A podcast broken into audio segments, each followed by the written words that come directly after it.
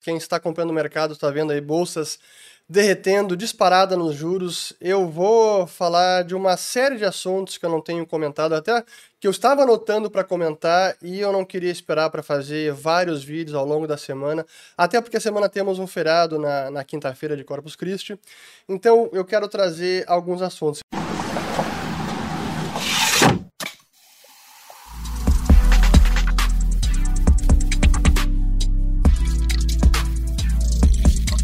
Olá, eu sou o Fernando Urrich e esse é meu podcast sobre economia, mercados e investimentos. Aumente o volume e aproveite. E se você gostar do conteúdo, compartilhe com seus amigos. Então, pessoal, é, vamos lá. Eu tô aqui com os assuntos na nossa pauta de hoje. Vamos falar sobre essa disparada nos juros nos Estados Unidos e que é realmente uma disparada histórica, a alta do rendimento de quase todos os títulos do Tesouro Americano é realmente é, impressiona a magnitude desse movimento, especialmente no dia de hoje. Já vinha acontecendo, mas hoje, hoje foi ainda mais.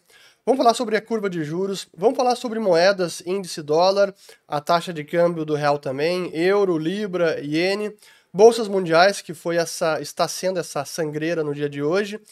Setor imobiliário mundial que até não tem se falado tanto ainda, e isso pode fazer notícia nas próximas semanas por conta da disparada dos juros. Vamos falar de criptos, obviamente, o Bitcoin derreteu hoje, assim como todas as demais. Tivemos a, a suspensão de saques da Celsius Network, então muita coisa acontecendo. Vou falar também sobre o PLP 18, sobre a, a redução do ICMS da gasolina, as falas do Guedes de supermercados que teve nessa semana. E por fim falar sobre a decisão do Fed que vai acontecer na quarta-feira, que também está ditando os rumos dos mercados. Então esses são os assuntos.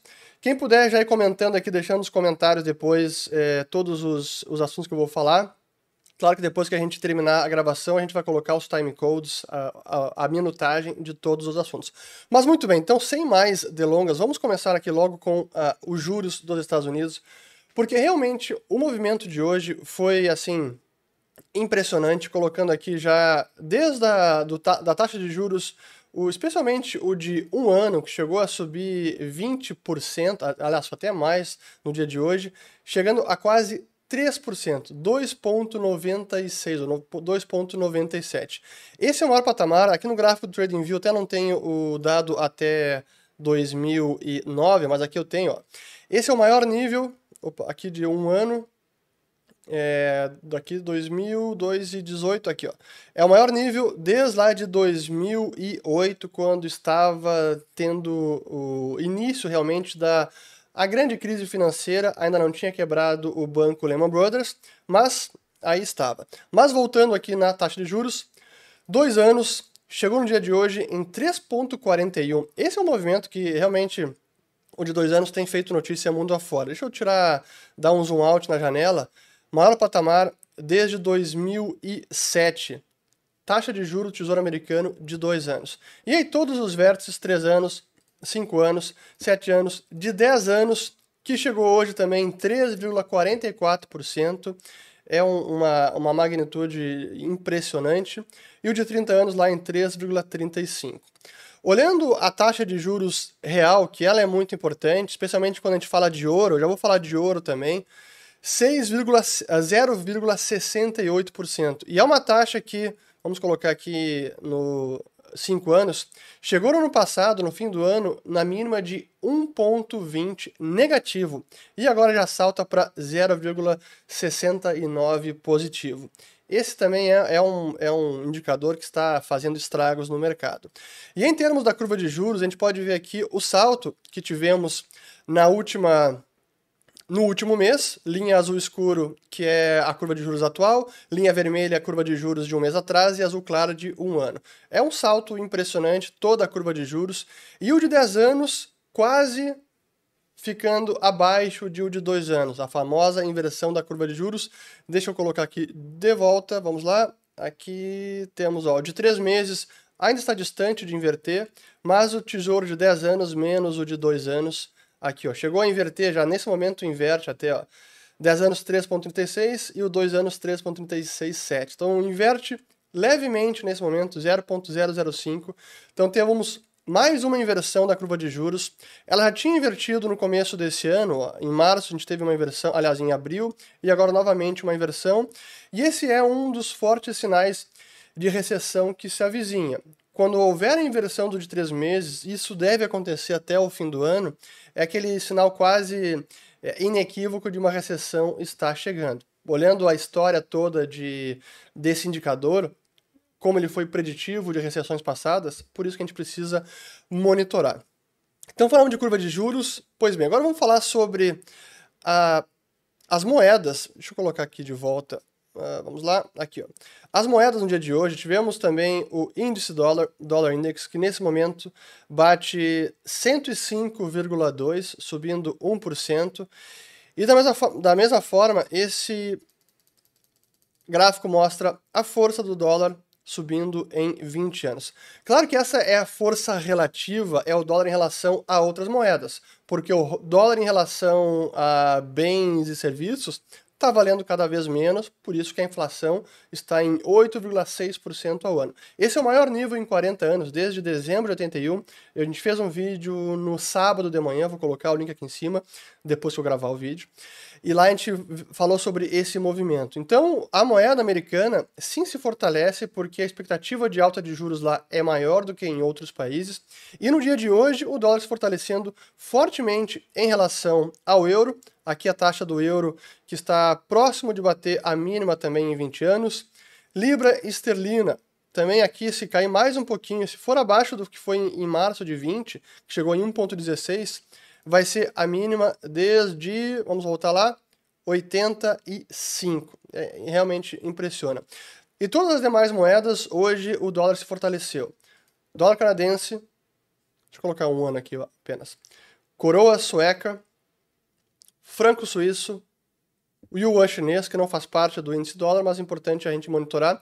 E também em relação ao nosso real, hoje voltou acima de 5,11, subindo 2,52%. O que é interessante aqui é o iene, que hoje até teve uma queda. Deixa eu colocar aqui os últimos cinco dias. Ó.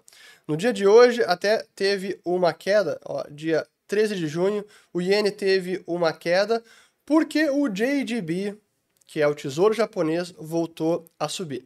Quem não sabe nada sobre o Tesouro Japonês, eu fiz um vídeo na semana passada sobre como esse é realmente o trade macro mais importante desse momento, porque se esse trade desandar e o Banco do Japão não conseguir segurar a taxa de juros do Tesouro japonês, o Tesouro japonês vai disparar e a moeda japonesa pode se fortalecer. E não cair, ela pode se fortalecer, que é o que a gente viu no dia de hoje, porque o JGB, agora sim eu vou colocar o JGB aqui de 10 anos, vamos lá, Japão, 10 year. Ó, o JGB no dia de hoje chegou a bater 0,33. E a meta do Banco Central do Japão é não permitir com que saia acima de 0,25. Só que em algum momento ele vai acabar jogando a toalha porque ele precisa imprimir iene sem parar. Esse é o objetivo do Banco Central de lá, é conter a taxa de juros do Tesouro do Japão. Porque, claro, o país está muito endividado, mais de 250 dívida PIB, e esse é o custo de refinanciamento. Só que o mercado começa a testar esse teto fixado pelo BOJ, que é o Bank of Japan, sendo que ele se comprometeu a imprimir sem parar, só que ele imprimindo sem parar, mantendo os juros tabelado em 0,25, vai aumentar o diferencial de juros com relação aos Estados Unidos, e isso pressiona a moeda japonesa que não parou de se depreciar. Mas no momento que o Banco do Japão anuncia, olha, realmente o mercado venceu, agora a gente vai ajustar esse teto, vamos colocar num patamar levemente acima. Ah, vai ser 0,50. Apenas esse movimento já pode fazer a moeda japonesa se fortalecer bastante, e isso tem repercussões em todo o globo, inclusive no Tesouro Americano e nas bolsas, conforme a gente explicou naquele vídeo da semana passada. Então, esse é um movimento macro que a gente precisa seguir acompanhando. Agora, claro, o que a gente viu nos demais uh, tesouros, uh, títulos de tesouro da Europa, também foi uma elevação, apenas para não chover no molhado, mas mostrar o movimento de hoje. Tesouro da Alemanha subindo para 1,63%, Tesouro da Itália para 4,1%, novamente aqui batendo a máxima da Itália desde 2000 agora e 13, vamos ver aqui, Sim, desde 2013, finalzinho do ano, e a mesma coisa com o da Alemanha. E esse é um problema especial para a zona do euro, porque o Banco Central Europeu tem um mandato não apenas de estabilidade de preços, mas de manter a zona coesa sem haver uma, sem, sem haver uma fragmentação ou até o risco de algum país sair da zona do euro. E o mercado volta, novamente volta a precificar agora o risco de saída da Itália da zona do euro, que eles chamam de risco de redenominação ou seja, a Itália sair do euro e voltar para sua moeda, a lira italiana. Não é um cenário provável nesse momento, mas se o juro sobe dessa maneira, com a dívida PIB da Itália em 150% do PIB, esse risco se eleva. E uma maneira que o pessoal está, que o mercado está precificando esse risco, é o chamado spread entre o CDS da Itália. Mas é curioso porque a Itália tem dois tipos de CDS. Para quem não sabe, o CDS é o Credit Default Swap, que é um seguro contra calote do país. Normalmente se mede pelo o CDS de 5 anos. Isso tem para o Brasil, tem para vários países. Então é uma medida de risco país. Mas no caso da Itália, tem dois CDS. Tem um CDS que é pelas regras antigas, antes de 2014, onde esse CDS não contemplava o risco de a Itália repagar o bonde numa outra moeda. E isso não constitui calote pela regra do CDS antigo. E um CDS novo que passou a valer de 2014, ele sim contempla o risco de pagamento em outra moeda, por exemplo, lira, e isso constituiria um evento de calote, um evento de default. Então, considerando esses dois CDS, agora a gente tem um spread de CDS, o diferencial de CDS, onde esse que considera o risco de calote maior, ele está sendo precificado acima do outro CDS, e é o que a gente tem agora aqui neste gráfico. Isso saiu até hoje no Zero Hedge, desde lá de 2014, quando tivemos esse novo CDS, esse seguro contra calote, e que novamente em 2022 ele começa a subir. Então, esse é o risco de redenominação da Itália, uma eventual saída da zona do euro. Não é o cenário base nesse momento, mas o risco se eleva à medida que os juros vão subindo e isso vai encurralando e colocando o Banco Central Europeu contra a parede. Agora sim, eu quero colocar as bolsas mundiais, porque hoje foi um banho de sangue. Então temos aqui primeiro o SP500, que entra oficialmente pela medida, pela o critério arbitrário de 20% de queda da máxima histórica, mais de 20%, e nós temos agora apenas em 2022 caindo 21,53%. O Nasdaq hoje caiu 4,70%. No ano acumula quase 31% de queda. E Bovespa até hoje caiu é, menos do que as bolsas mundiais, mas o EWZ, que é a nossa bolsa em dólares, caiu quase 5%, mas no ano, aqui ó, year to date, ainda está no positivo em 6%, porque também tivemos apreciação do real neste ano. Mas enfim, então esse é o mercado de ações que está sofrendo muito por conta dessa alta dos juros e da Mudança de expectativa de alta de juros. Isso foi o que o mercado passou a precificar na última semana, desde que saiu o relatório de inflação dos Estados Unidos com a máxima de inflação de 40 anos, e agora com uma perspectiva de que o Fed pode aumentar ainda mais a taxa de juros, por isso a gente viu essa, todos os juros em nível mundial dando um salto para cima no dia de hoje. Mas eu vou voltar, a última parte justamente desta live vai ser sobre a decisão do Fed de quarta-feira, que por sinal, a gente vai, como sempre eu faço aqui o jabá do Follow the Money, porque na quarta-feira a gente vai comentar todos os detalhes da decisão do Fed, vai ser ao vivo, 19 horas, apenas para os assinantes do Follow the Money. Depois eu vou colocar o link aqui na descrição do vídeo. Mas voltando ao mercado mundial, esse é o resultado das bolsas hoje. Microsoft caindo 4%, Apple 3,83%, Google 4%, Nvidia 7%, Amazon 5%, Tesla caindo 7%. Realmente o mercado caindo em geral. E no mundo não foi diferente na Europa, Reino Unido, é, na China, Alibaba caindo 10%. Brasil também tivemos vários papéis aqui caindo no dia de hoje. Então, esse é o resultado de elevação de taxa de juros. Agora, um outro setor que eu quero falar, antes de entrar nas criptos, deixa eu ver quanto tempo temos. Aqui são 16 minutos, boa. Não vai ser uma live muito longa, mas eu quero abordar todos esses temas. Falando de do setor imobiliário, no ano passado, ou no ano retrasado, já nem sei mais se foi em 2020 ou 2021, a gente fez um vídeo aqui sobre uma potencial nova bolha imobiliária no mundo inteiro. Vários países, depois da crise financeira de 2008, que foi uma crise que incluiu uma grande bolha imobiliária em vários países e essas bolhas estouraram, Estados Unidos, Portugal, Espanha, Irlanda, Islândia, onde mais? Dubai, onde eu vivi em 2008, 2009, foi uma bolha imobiliária mundial, mas algumas jurisdições permaneceram com os preços dos imóveis em alta e crescentes. Austrália, Nova Zelândia, Canadá, até de certa maneira Reino Unido. E quando tivemos a pandemia, o estouro da pandemia em março de 2020, que os bancos centrais voltaram a reduzir juros e injetar capital de uma forma absurda, esse movimento todo e essa injeção de liquidez acabou turbinando todos os ativos, mercados, criptos, bolsas, mas também os imóveis, porque levou o preço das hipotecas, ou custo de financiamento imobiliário em vários países, para as mínimas históricas. Pô, e olhando então a renda fixa, que não rendia nada, com o crédito farto e barato, o incentivo é se alavancar, tomar empréstimo para comprar imóveis e especular no mercado. E a gente viu preços imóveis que seguem batendo recordes em vários países.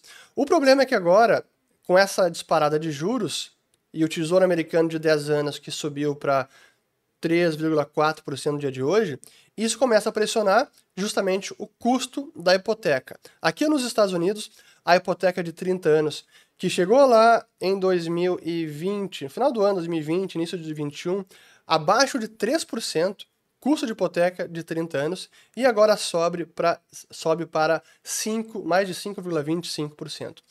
E essa é uma elevação brutal, mais do que dobrou o custo da hipoteca, e o custo da parcela também dobrou. Até eu esqueci de trazer essa análise aqui, mas esse é um mercado que pode dar sinais de deterioração nas próximas semanas. A gente tem visto mais agora o mercado de ações dando um forte soluço. Daqui a pouco pode ser o, o setor imobiliário por conta dessa elevação de juros. Pois bem, agora sim vamos falar sobre as criptos, porque temos aí o Bitcoin que hoje caiu. Vamos até colocar aqui na tela o BTC. Cenário difícil, como eu vinha falando, não descartava quedas maiores. E aqui a gente tem dois fatores importantes que eu quero frisar. Primeiro é a questão macro. Está aqui hoje o Bitcoin caindo 13%. Chegou na mínima de hoje, foi 22.600 dólares. O Ether chegou até abaixo de 1.200, aqui 1.163. Mas existem dois componentes que estão amplificando os movimentos no mercado de criptos. O primeiro é a própria questão macro, que a gente vem falando bastante aqui, elevação de juros, ativos de risco sofrendo, isso e o mercado de cripto estando muito correlacionado com ações da Nasdaq, ativos de risco em geral. Então esse é o fator macro que faz pressão no preço, sem dúvida. Agora, tem uma questão que é do setor de criptos, que é micro desse, dessa indústria, que são toda, toda a alavancagem que o mercado veio utilizando nos últimos meses, não apenas em exchanges, mas também nos protocolos de DeFi. A gente viu o que aconteceu com a Terra Luna, que colapsou, tentaram uh, ressurgir ela, relançar com uma nova Luna, também acabou colapsando, está valendo uma fração do que valia no seu lançamento. Mas aqueles projetos também que recebiam fundos de clientes, então você era atraído para investir nesses protocolos ou empresas que emprestavam seus bitcoins ou outras criptos para fazer elas render. E várias surgiram, isso acontece em tudo que é ciclo. O problema é que muitos desses projetos, na maior parte das vezes, tem tudo para ser um esquema de pirâmide. Eu não vou afirmar que todos são, mas é sempre importante entender qual é o fundamento econômico por trás daquele empréstimo. Qual é a atividade econômica que está substanciando um rendimento de 15, 20 ou até mais por cento ao ano, que é muito acima de qualquer outro mercado. E claro que a gente fala que retorno, risco e retorno estão sempre de mãos dadas, Mas é importante entender o quanto que nesses casos, esses projetos em específico, não representa um risco de perda total, que é o que acontece quando uma pirâmide desmorona. E eu sempre tenho muito cuidado de falar isso aqui no canal, até mesmo no Follow the Money, para os nossos assinantes, porque é muito difícil você ter certeza que algo é uma pirâmide. Mas os sinais de atenção, sinais de fumaça, luz amarela, vermelha, eles começam a se acumular ao longo do tempo. E eu sempre tive muito, muito receio de dizer, de primeiro falar qualquer um desses projetos, ah não, isso aqui é bacana, pode investir, porque eu tenho realmente muito medo de perder o principal, é colocar um Bitcoin lá para render e você está achando que está ganhando, e na hora de resgatar, esse projeto desmorona ou suspende saque e você não consegue mais reaver os BTC. E eu não estou falando que os projetos que eu vou listar agora, que eu vou dizer, são isso, mas realmente deixa o mercado todo muito preocupado e claro que você, quem já está acompanhando sabe o que eu estou falando. Hoje foi a empresa Celsius Network que pausou todas todos os saques, swaps e transferências entre contas. Aqui eles dizendo que eles estão atuando no interesse da comunidade, que essa é a prioridade principal, mas as operações continuam e nós continuaremos a compartilhar informações com a comunidade, mais detalhes nesse link. Claro, as operações continuam, mas a operação mais importante que é sacar, os clientes não conseguem sacar agora. Celsius era uma pirâmide? Eu não tenho a menor ideia, mas eu sempre procurei me distanciar de projetos assim, pelo receio que eu tenho e pelo histórico. Se olhar lá em 2017 e 2018, várias pirâmides surgiram e colapsaram. Se olhar em 2013 e 2014, a mesma coisa aconteceu. Então essa, eu até fiz um tweet recente sobre isso, para mim essa é uma praga desse mercado, eu que estou nele desde 2013, e desanima porque em todo ciclo a gente vê surgir e colapsar as pirâmides financeiras. E essa essa é a certeza que quando elas surgem, alguma hora elas vão desmoronar. E infelizmente fazem preço sim no Bitcoin, demais criptos, e é que eu digo que esse é o, é o componente micro desse setor, porque por um lado temos o macro, que está afetando negativamente, mas por outro lado, essas questões de micro do setor que também acabam repercutindo no preço, especialmente se alguns desses projetos acabaram uh, potencializando a alavancagem, que significa mais liquidez e que faz preço também. Por isso eu sempre tive muito cuidado com esse tipo de projeto. Para continuar, dólar Tether, que eu venho dizendo há muito tempo, o pessoal vai dizer que eu estou fazendo FUD aqui com dólar Tether, como muitos já disseram, e eu Nunca fiquei confortável com o dólar Tether, tenho vídeo desde 2018 falando dele. Ele, desde 2022, abril, começou a ter vários saques, os saques estão sendo honrados. Saiu de 82 bilhões de dólares e agora está aqui em 72 bilhões e 200 milhões. Esse é o total que foi emitido pelo dólar Tether. A paridade do, do SDT tem sido testada, só que hoje eles emitiram um comunicado falando sobre os eventos impactando a plataforma de empréstimo Celsius e o token nativo dela, o CEL, que é um resultado infeliz da, da volatilidade de mercado e das condições extremas de mercado. E que o Tether tem um investimento lá, mas é pequeno, representa uma parte mínima do patrimônio uh, dos acionistas e não tem correlação entre esse investimento e as reservas ou a estabilidade. Para que falar sobre isso se não tem nenhuma relevância realmente para a empresa fazer um comunicado como esse? É o que eu digo da, do Tether Limited, que enquanto nós não tivermos uma auditoria completa comprovando a qualidade dessas reservas, que realmente são ativos seguros, um para um, que proveriam a capacidade da empresa honrar a qualquer momento todos os 72 bilhões de dólares que estão emitidos, enquanto ele não tiver essa auditoria, para mim essa vai ser uma pedra no sapato, uma pedra no caminho desse mercado, enquanto perdurar essa situação. Melhorou já do que foi no passado? Melhorou. Tem mais divulgação, tem mais transparência, mas deveria melhorar ainda mais.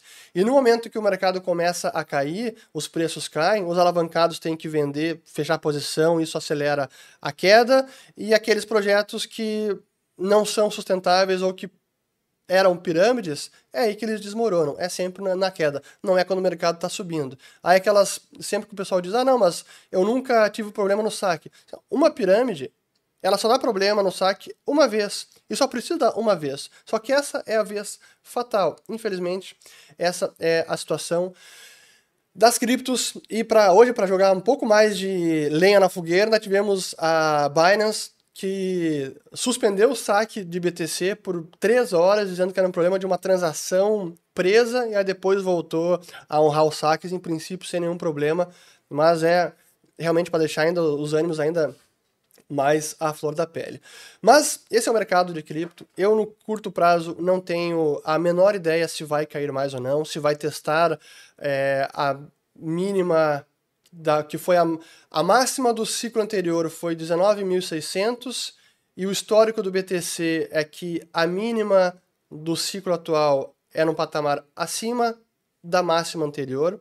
Se isso vai se manter, não temos como é, garantir, ninguém sabe disso, mas o momento realmente ainda é de vulnerabilidade pelas questões macro e pelas questões micro do mercado também. Agora eu vou falar sobre mais dois pontos. Primeiro sobre a PLP 18 sobre a gasolina e a redução do ICMS, ou teto de 17% no ICMS. Está sendo votada nesse momento, está na Câmara, não sei como é que está. Eu ainda quero esperar ela sair e ser aprovada para conseguir entender todos os desdobramentos dessa, dessa peça legislativa. Eu sempre vejo com bons olhos qualquer redução de imposto, e realmente o ICMS é um absurdo de elevado. Que bom que está sendo feito. Espero que tenha efeito na bomba. Sim, que é uma medida populista eleitoreira, não tem dúvida, e a população está sofrendo com gasolina elevada, então sim, claro que eu reconheço isso. O meu problema com essa medida aqui, e o próprio governo, é que não há nenhuma certeza de que a redução de imposto vai chegar na bomba final. A gente espera que ela chegue, mas não é, não há essa garantia. E por dois motivos. Primeiro, porque a gasolina depende de um mercado global, não, define, não é o Brasil que define isso, é o mercado mundial que define preço de gasolina e óleo diesel e todos os derivados de petróleo. Segundo, que a gente tem o câmbio, que esse é outro problema, e hoje o câmbio saindo de 5 e pouco vai para 5 e 11, é pressão na gasolina. E aí nós temos, entramos na defasagem do preço da gasolina praticada pela Petrobras com o mercado internacional, que no dia de hoje estava em 17%. É possível que amanhã suba mais por conta aí dessa desandada na taxa de câmbio.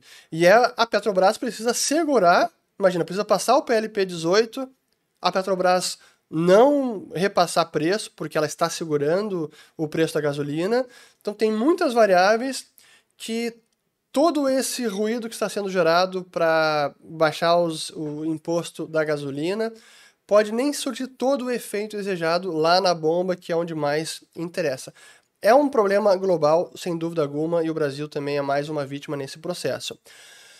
Sobre a fala do Guedes, que o pessoal me cobra sempre bastante, e eu Sempre leio os comentários, não consigo responder todos, mas procuro ler todos os comentários. E eu fiz o um vídeo lá sobre o programa do PT, que eu digo que aquele programa é o mesmo que foi tentado no passado. E eu repito, se for implementado na íntegra, sim, vai quebrar o Brasil. Não vai ser no primeiro ou segundo ano, mas é na direção para quebrar o Brasil, infelizmente.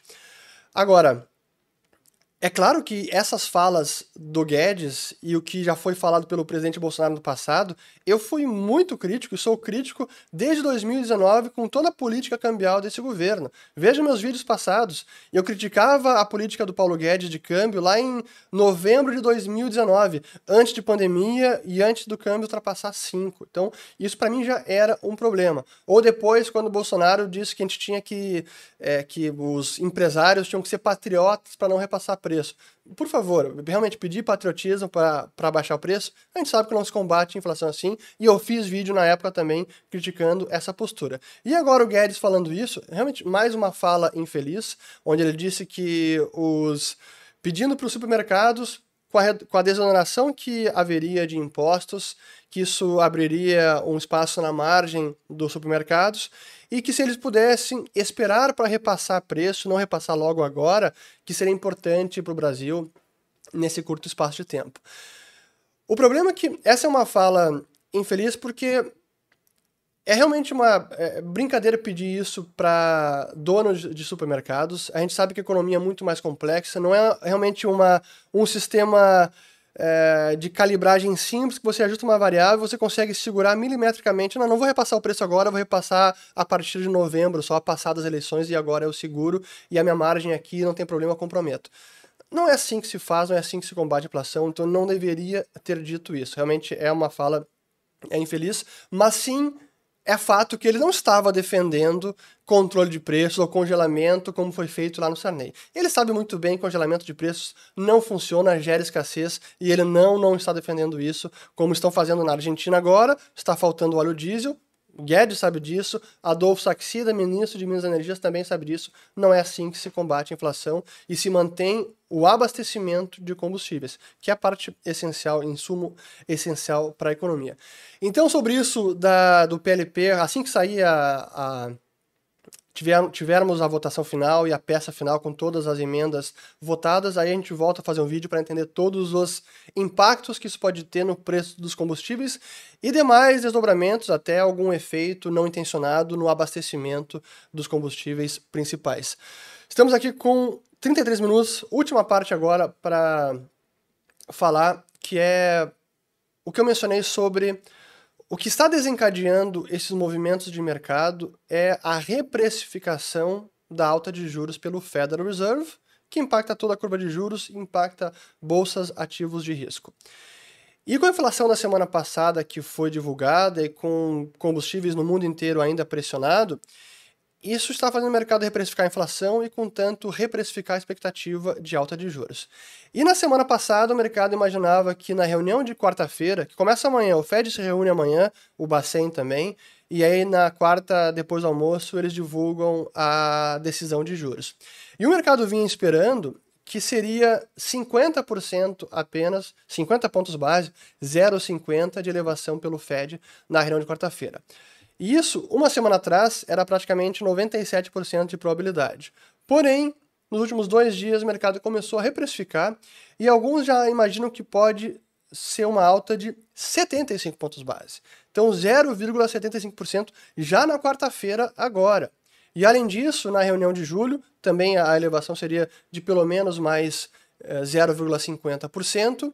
E chegando em setembro, já com 3%, é a probabilidade maior que temos agora, aqui a taxa de setembro. E o que o mercado está achando que é a taxa terminal deste, deste ciclo de elevação pelo Fed, chegando lá em fevereiro de 23 na taxa de 4%. Isso aqui foge completamente do que o mercado precificava dois meses atrás e que o próprio Fed projetava dois meses atrás, ou quatro meses, na verdade, nas três, que foi em março, quando na reunião de março o Fed soltou a sua projeção do chamado dot plot, que são a, a plotagem da expectativa de juros pelos membros do Comitê de Política Monetária. E aí tem lá um gráfico, a expectativa, e a mediana para esse ano 2022 era a taxa de juros em 1,87%. Essa era a expectativa para 2022 e a gente está chegando já nessa taxa possivelmente, possivelmente agora em junho, talvez em julho, e chegando em fevereiro do ano que vem em 4%. É realmente isso que está sacudindo os mercados agora, por isso que a decisão de quarta-feira é tão aguardada.